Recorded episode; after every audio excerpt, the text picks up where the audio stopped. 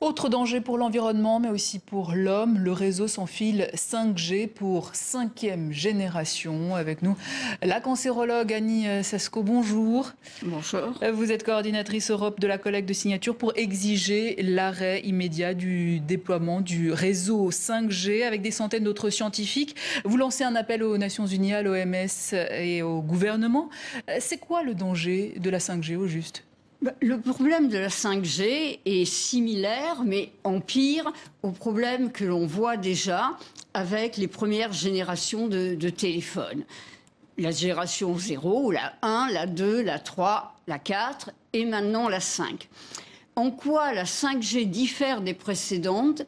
Essentiellement par le fait qu'on va utiliser, que les opérateurs vont utiliser des fréquences jusqu'alors non utilisés pour la téléphonie mobile, des champs pulsés électromagnétiques très très rapides et qui nécessitent énormément d'antennes parce que leur propagation est relativement limitée dans l'espace. Et des ondes émises aussi par des satellites et les ondes spatiaux? Également. Mais c'est le problème, c'est enfin le but de la téléphonie mobile et des opérateurs, c'est que toute la planète soit couverte, que même quand vous serez au milieu du Pacifique, vous pourrez utiliser Internet pour dire attention, je vais me noyer, ou au milieu du Sahara. Mais pour cela, il faut sur des antennes partout. L'impact sur la santé, c'est que l'être vivant, humain ou animal d'ailleurs, c'est la même chose, n'est pas fait pour être exposé à des champs électromagnétiques pulsés. Parce que finalement, un organisme, des cellules vivantes peuvent s'adapter à des expositions continues. Mais le fait de passer en on-off, on-off, on-off, à une vitesse maintenant qui sera absolument extraordinaire avec la 5G, ben, les cellules, nos cellules, nos organes, ne vont pas arriver à s'adapter. Et du coup, concrètement, euh, Donc, les dangers, les maladies... Euh, ce sont des maladies. Alors, ce qui a déjà été démontré avec les champs électromagnétiques de la téléphonie mobile, avec l'utilisation de son téléphone, c'est un risque accru de tumeur du cerveau. Chez l'adulte, et certainement chez l'enfant, mais on attend des résultats qui devraient être publiés depuis deux ans, qui vraisemblablement sont positifs, donc on a besoin de le savoir.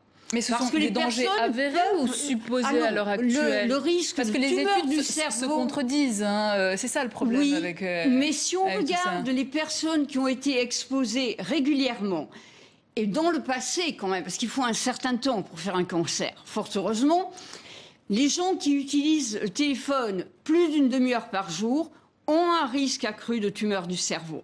On le sait chez l'adulte, et je parierais que c'est également vrai chez l'enfant. Ça fait deux ans que des résultats doivent sortir et ne sortent pas. Donc il y a une rétention d'informations qui est inadmissible. Dû à des lobbies, par exemple euh, Ah ben, euh, dû sans doute au fait que ça doit gêner des personnes que le risque soit démontré. Mais du coup, la 4G est à l'heure actuelle, qui est utilisée à l'heure actuelle, comme la 3G, est tout aussi dangereuse Mais que, la 5G. était déjà dangereuse.